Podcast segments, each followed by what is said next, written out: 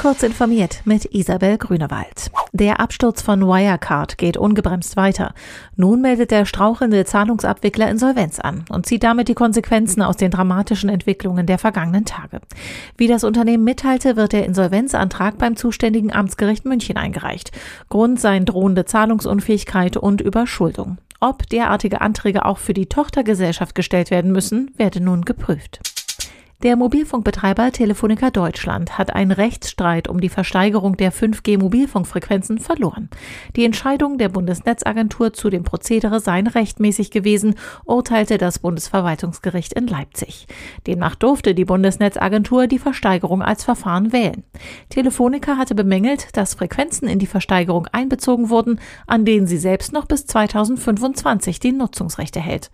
Das belasste die Bilanz des Unternehmens. Das Gericht erklärte nun, die Anordnung des Vergabeverfahrens sei rechtmäßig gewesen, weil die Bundesnetzagentur eine Bedarfsabfrage durchgeführt habe mit dem Ergebnis, dass eine Frequenzknappheit bestehe.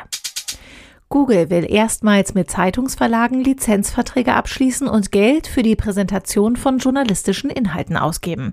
Die Inhalte sollen auf Google News und Google Discover erscheinen. Wie die Präsentation der Inhalte für die Nutzer genau aussehen wird, teilte Google noch nicht mit. Google preist den Schritt als Lizenzierungsprogramm innerhalb der Google News Initiative an. Damit sollen Verlage für qualitativ hochwertige Inhalte für ein neues Nachrichtenerlebnis bezahlt werden. Google will dabei auch einen kostenlosen Zugang für Artikel anbieten, die normalerweise hinter einer Paywall stecken.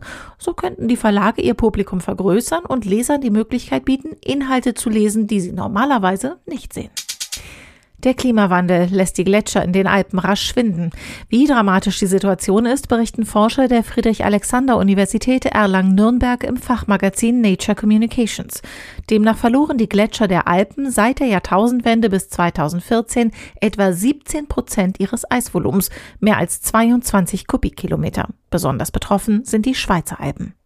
Diese und weitere aktuelle Nachrichten finden Sie ausführlich auf heise.de. Ihr wolltet schon immer mal wissen, wie man lötet, näht oder einen Hydraulikroboter baut? Ihr interessiert euch für Do-it-yourself, für das Basteln mit Technik oder für Handlettering? Dann haben wir die Lösung. Macht mit beim Maker Online Camp und lernt vom 27. Juli bis 2. August spannende Projekte kennen. Schritt für Schritt erklären euch coole Maker, wie es geht. Jetzt anmelden unter maker-fair.de slash workshops.